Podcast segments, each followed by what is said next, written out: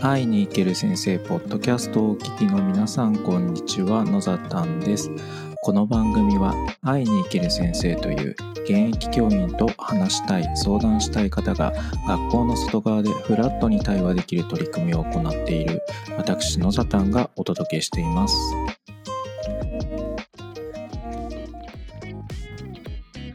11月21日日曜日です。皆さんいかがお過ごしでしょうか？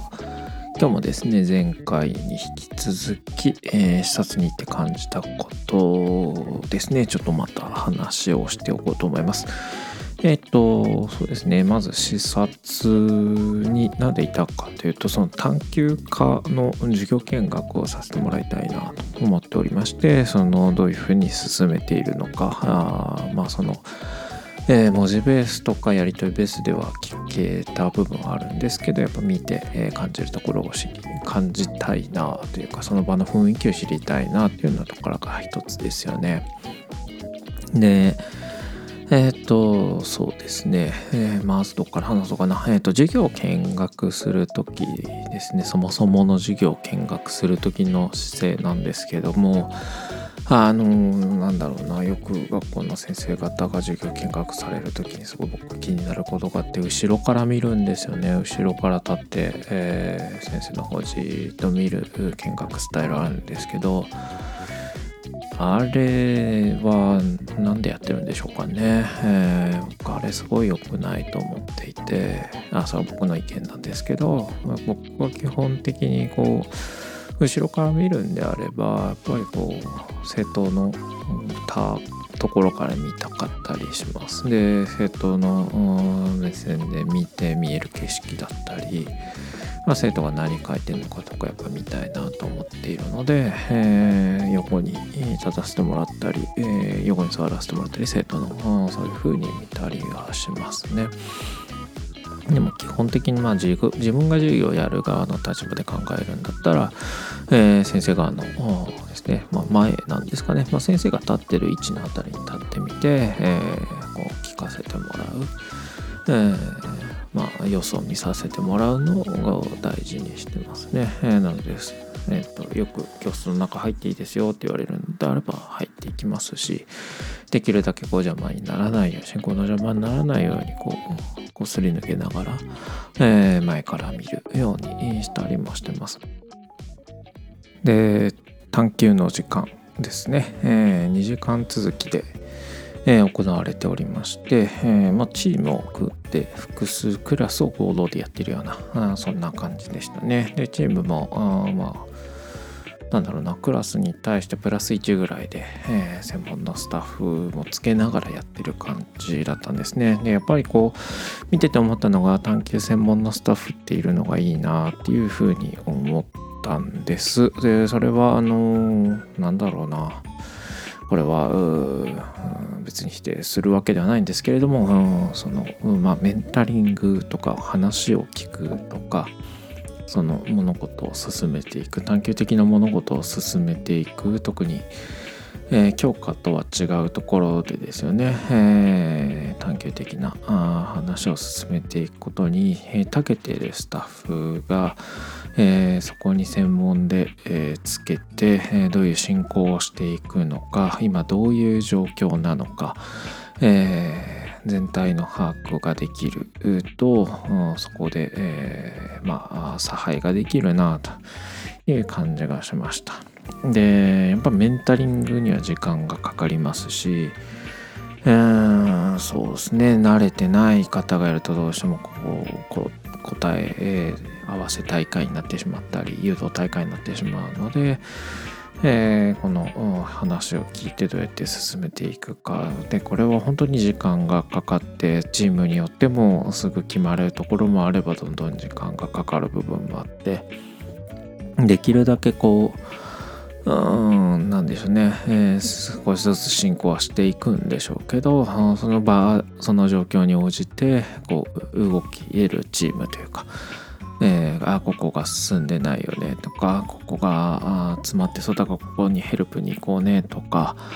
うん。なんかその仕上がりに差があるのは当然としてじゃあその中でどうやって進めていくのかを瞬時に動けるっていうそういうチームなのか、まあ、リーダー的な存在なのかがいるので。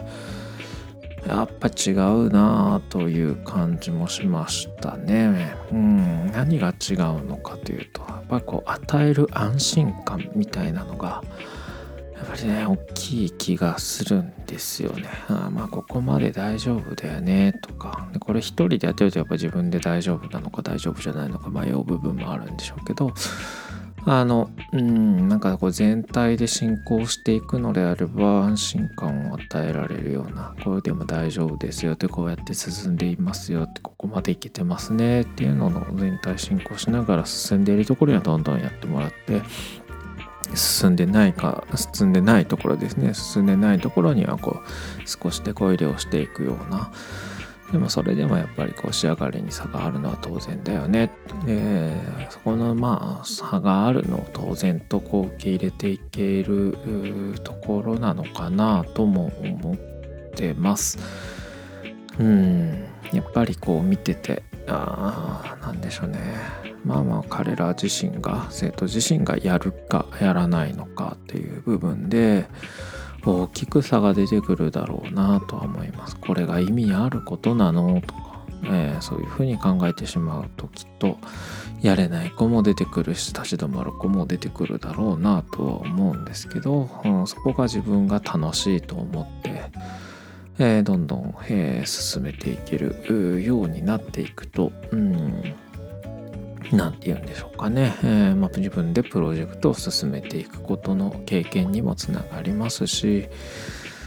うーんそこでこう何ですかね自分で物事を進めることの楽しさとか難しさとか工夫の仕方とかが身につくとうん全てのことにこう返っていくんじゃないのかなと思ったんですね。でそれを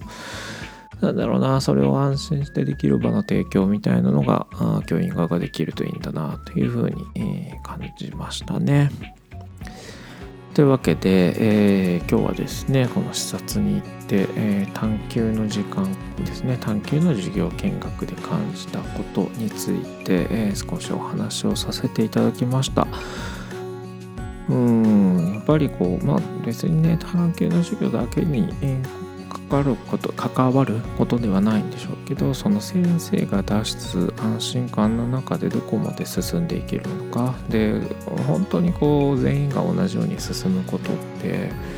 もう本当に難しいと思うんです。ね、その中でどこまでこう余裕を持たせることができるのかとか、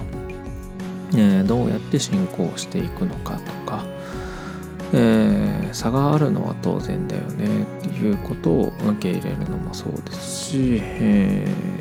ー、それはなんか僕たちが保証できるものでもないと思うんですよね。やらないとこうね踏んで、えー、やらないと決めてしまったところで促しをしていきますけどもそこでもやらないとされたら我々教員側って何ができるんだろうっていうのは大きな問題だと思います、えー、僕ではなかったのかもしれないしその環境ではなかったのかもしれないので、えー、なんだろうな、うん、これはねずっと悩むところなんですけどもやらないと決めた子に対して僕たちがどうやったら、えー、どうやったらできるのかっていうところですら問題かもしれないですね。えー。やらないって決めてるんだったらやらないで君はやらなかったねっていう評価をすることの方が実は大切なんじゃないのかなっていうのは、うん、見てて思ったのでそれは探究の授業だけじゃなく、えー、全ての授業において君はやらないというふうに決めたのだから私たちも君はやらなかったよと評価するそれをなんか点数だけで評価していくのもなんか違うのかなというのをもうちょっと見ていて、えー、感じました。えー、この辺りのことはですねまだまだ悩んでるところもいっぱいあるんですけれども、まあ、悩んでる時間もどうしたらいいんだろうどういうことがより良いものにつながっていくんだろうというのは日々日々こう考え続けなければいけないことだと思うんですけれども、まあね、そんなきっかけをいただけた観察というか見学でしたね。うん本当に行かせていただいて、えー邪魔させていただいてありがとうございました。あの生徒たちもですね、えー、急に授業中に、えー、フラッと質問したり、えー、聞いたりしたことに、えー、対応してくれて、えー、感謝をしております。そんな学びにつながる機会でした。というわけで、えー、今日のところは以上になります。聞いていただいてありがとうございました。それではまた。